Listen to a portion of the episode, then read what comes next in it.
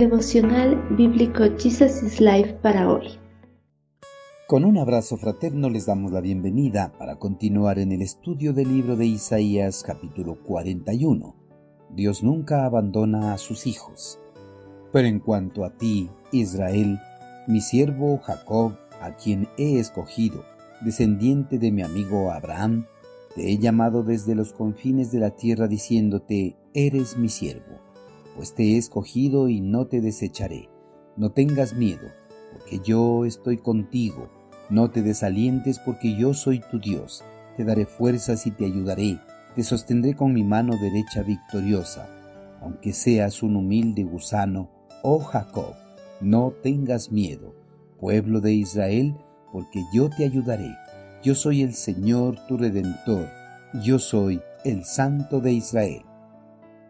En comparación a la grandeza de Dios, el hombre es un ser insignificante que no puede ofrecer nada en absoluto a Dios, porque todo lo que existe en el universo le pertenece.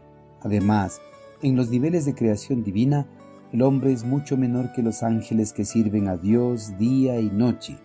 Pero pese a eso, el eterno creador del mundo considera al hombre como el pináculo de su creación, sobrepasando a todos los seres celestiales. El hombre por su naturaleza pecaminosa es un ser imperfecto y lleno de defectos.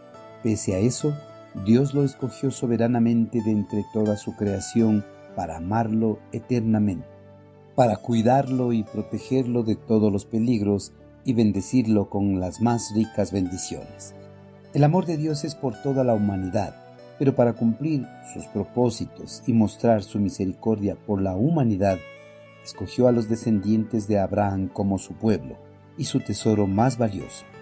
Desde que escogió a este pueblo, Dios veló día y noche por ello, les cuidó y protegió de todos los peligros, les proveyó cada una de sus necesidades.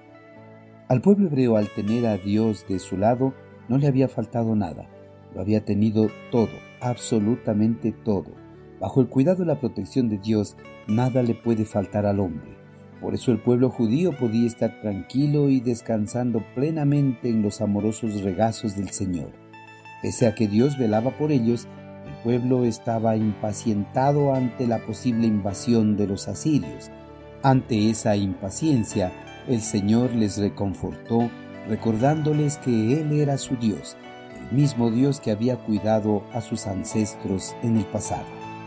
En ese momento de temor, el Señor dijo a su pueblo amado que aunque sean humildes como los gusanos, no tenían por qué desalentarse o tener miedo de los asirios, ya que Él estaba con ellos y como su Dios nunca les desecharía, porque ellos eran sus escogidos, a los cuales había llamado desde los confines de la tierra para que sean de su propiedad. Además, los había escogido para que les sirvieran como voceros, anunciando a todo el mundo acerca de su amor, bondad, poder, justicia y misericordia. Dios había escogido a Israel para que sean una luz de testimonio ante las naciones del mundo.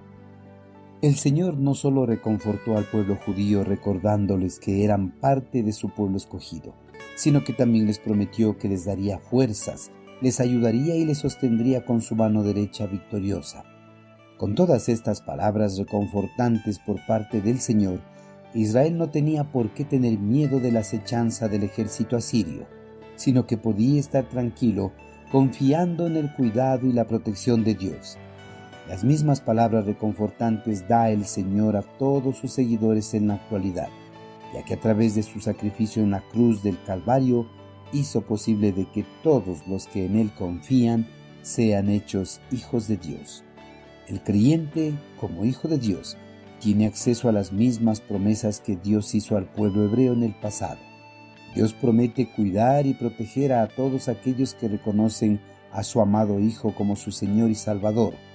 Y no solo eso, sino también promete darles la fuerza necesaria para soportar todas las pruebas y tentaciones, brindarles su pronto socorro en momentos de aflicción, sosteniéndolos con su mano derecha victoriosa.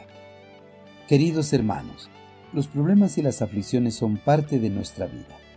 Nadie puede escaparse de ellos, pero en medio de esas pruebas difíciles nunca vamos a estar solos, pues Dios siempre va a estar a nuestro lado.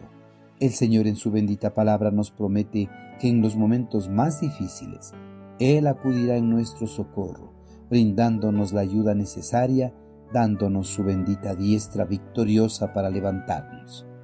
Hermanos, si en este momento estamos en medio de una aflicción, nuestro amado Señor nos dice, no tengas miedo, yo te ayudo. Ante estas promesas, ¿cómo no confiar? ¿Cómo no creer en nuestro Supremo Creador que vela día y noche por nuestra seguridad?